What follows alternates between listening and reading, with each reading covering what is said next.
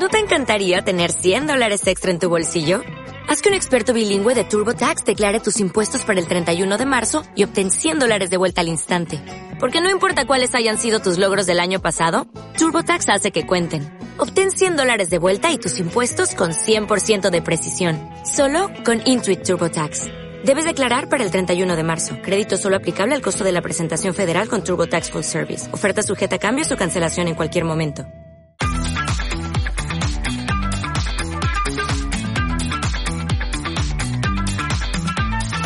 Bienvenidos a 3Comcast, el podcast sobre comunicación y storytelling de la agencia de comunicación 3Com en un nuevo programa sobre emprendimiento femenino realizado durante la presentación del Shadowing de Yo Jefa.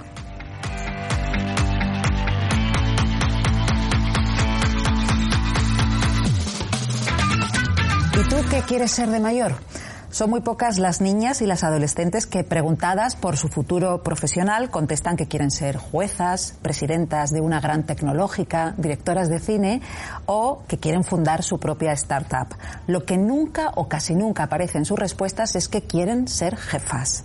Para que esta realidad cambie, existe el programa Yo Jefa, una iniciativa para el despertar del liderazgo femenino entre las más jóvenes y que hoy ha lanzado su acción de Shadowing.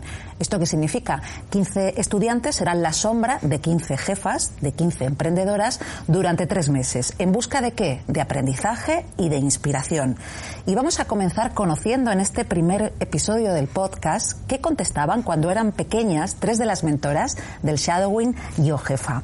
Adriana Botelo, bienvenida. Muchísimas gracias. Adriana es cofundadora y CEO de Keep Coding, un centro de formación de alto rendimiento en programación y tecnología con sede en España y en Silicon Valley, cuyo objetivo es formar a programadores de alto nivel y acelerar así sus carreras. Adriana, ¿soñabas con llegar donde has llegado cuando eras pequeña? No exactamente en lo que estoy haciendo, pero en ser jefa sí, soñaba. Y en un entorno donde era, o sea, rarísimo. Yo vengo del interior de Brasil, en una zona muy agrícola, agraria. O mi padre es dueño de fincas de ganado, es un entorno totalmente poco ejecutivo y muy poco propenso a la mujer pero nunca me permití que me limitaran. O sea, es cierto que me veían como mujer y por eso no podía hacer determinadas cosas, como por ejemplo llevar la finca, pero yo nunca me vi así. Yo siempre tenía el sueño de, de hacer mi, tener mi emprendimiento, tener mi empresa, no sabía de qué. Y, y con eso fue. Entonces, por eso creo muchas veces que el peor es vendernos la imagen de nuestras limitaciones, ¿no? O sea, no, no, eh, eh, está bien darnos voz, está bien en iniciativas como esta, pero yo creo mucho más en la mujer de lo que, que se cree. O sea, yo creo que no nos hace falta casi nada. En eso creo que estamos de acuerdo todas las que estamos en esta mesa. Laura Nebola, bienvenida. Hola. Laura es cofundadora y directora científica de IDP Pharma, una startup dedicada al desarrollo de fármacos, de fármacos perdón, oncológicos, cuyo objetivo es el de promover un cambio real en las terapias contra el cáncer y mejorar la vida de los pacientes. Bueno, felicidades por este proyecto. Bueno, gracias. ¿Con qué soñabas de pequeña, Laura?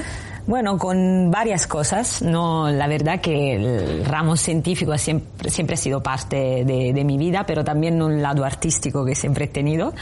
Eh, pero eso sí, eh, quería ser eh, Uh, padrona y dueña de, de mi destino. Eh, esto siempre ha sido así, siempre he querido ser independiente y tomar a rienda de lo que, que iba a ser mi, mi futuro, desde la selección, bueno, los primeros pasos. Yo soy de una, vengo no de, de Italia, como se notará de mi acento, y, y soy bastante de, del sur de Italia, pero desde los primeros pasos de la universidad he decidido empezar una carrera en química, moviéndome a la grande ciudad, como Roma porque necesitaba aire, necesitaba ver el grande en torno a mí y en torno a mí y, así he perseguido donde estoy ahora. Mujeres inspiradoras, como podéis comprobar todos. Marta Sánchez Moreno, bienvenida. Marta es responsable de marketing y desarrollo de negocio de The Holistic Concept, la primera solución tecnológica dedicada a empresas que desean mejorar el bienestar de sus trabajadores. Qué importante es esto, concienciando y educando sobre la correcta gestión del estrés, tanto físico como emocional. Ese estrés, Marta, al que le echamos muy pocas cuentas. ¿Tú de pequeña ya pensabas en todo esto? Bueno, no, no pensaba en el estrés, menos mal, porque si no, vaya vida más agobiante hubiese vivido hasta ahora, pero, pero sí que desde pequeña he tenido ese espíritu emprendedor, de liderar, de, de organizar. Entonces yo creo que sí que tengo como ese gen emprendedor que me viene de serie y que llámalo jefa o organizar equipos o liderar. Eh, hay distintos conceptos, ¿no? Pero que al final sí que eh, creo que estaba configurándome eh, como persona para tener la capacidad de poder eh, llevar este camino, ¿no? Que nunca, no, siempre es fácil. Eh, parece muy bonito desde fuera, pero también tiene sus eh, partes no, no tan alegres o tan visibles y tan eh, llamativas, pero, pero sí, creo que desde, desde pequeña he tenido ese, ese, Este punto. sí. Contadnos cómo conocisteis Yo Jefa, este, este programa Yo Jefa, y cómo vais a inspirar a esas jóvenes emprendedoras a las que comenzáis a, a enseñar desde ya. Pues mira, me parece dificilísimo porque he visto un nivel. Sí, he dicho, sí. pero bueno, yo que estaba haciendo esas edades, porque seguro. Muy impresionantes las ¿Verdad? chicas, Lo hemos estado comentando. Sí, Yo sí, le sí, daría sí. la vuelta a la pregunta, o sea, me siento inspirada. Sí, por eso. muy jóvenes con las ideas muy claras y objetivos muy definidos también eh, de rol de la mujer en la sociedad, en la emprendedoría. Yo me he quedado con algunas, sobre todo, reflexiones muy, muy, muy impresionada. Sí, el empoderamiento con ellas es, vamos, algo que lo tienen ya súper intrínseco. Sí, si la generación que viene es así, vamos a, vamos a acelerar mucho, ¿eh? Vamos a acelerar mucho. Qué bien, o sea que la generación millennial está más cerca de la paridad, al menos es lo que hoy hemos comprobado o hemos intuido comprobar casi todas, ¿no? Por lo menos en la intención. Sí. Sí. Tienen poco miedo. Poco es lo miedo. Que eso, sí. he visto una diferencia fundamental con eh, mi generación.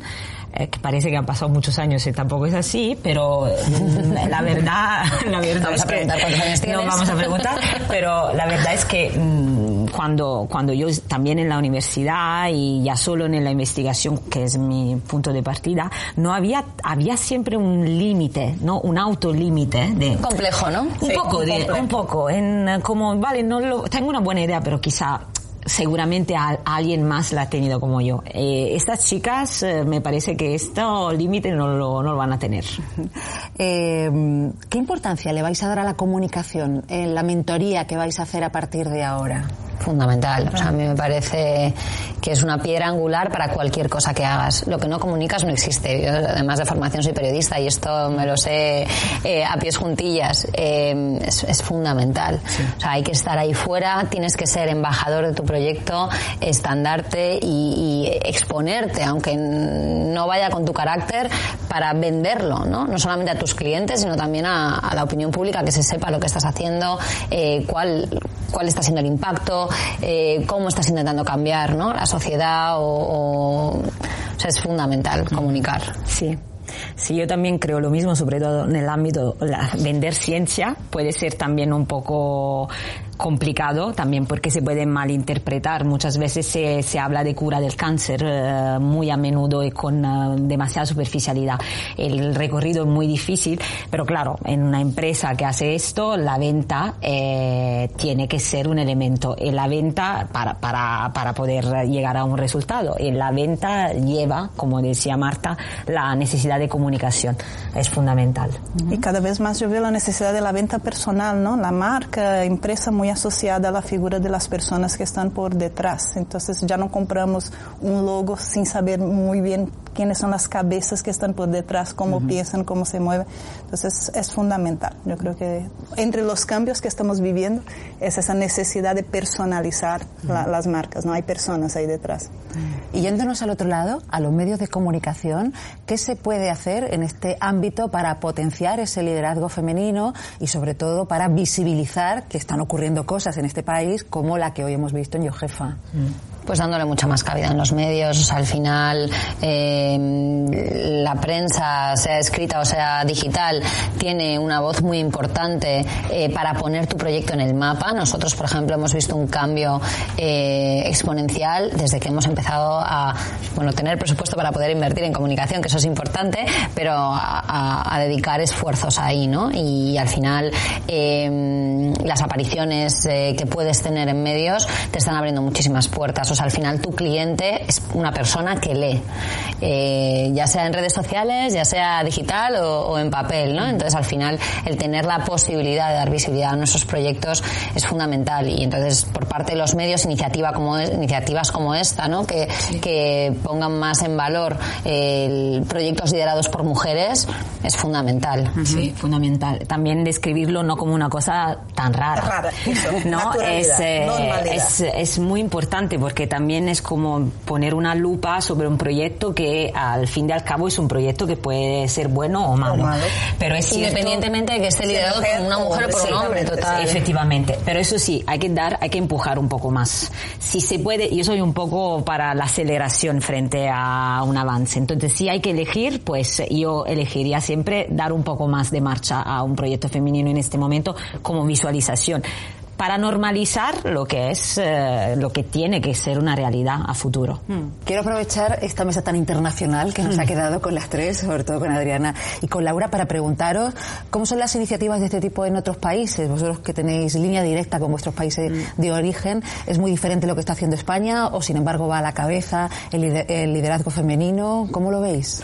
Iniciativas como esta de comunicación y enfoque en el yo jefa, no te sabría decir si hay muchas en Brasil, pero sí lo que veo en Brasil es está la necesidad. En Brasil hay que trabajar los dos y ya no es un capricho, ¿no? Entonces, siempre hubo mucho más presencia de las mujeres en la empresa que aquí. Yo cuando llegué a España hace 20 años, yo era un bicho raro, yo trabajaba con derecho, ¿no? Y era abogado y era la única mujer en todas las mesas. Y en Brasil, cuando salí de ahí hace 20 años, yo ya no era la única, o sea, éramos muy igual.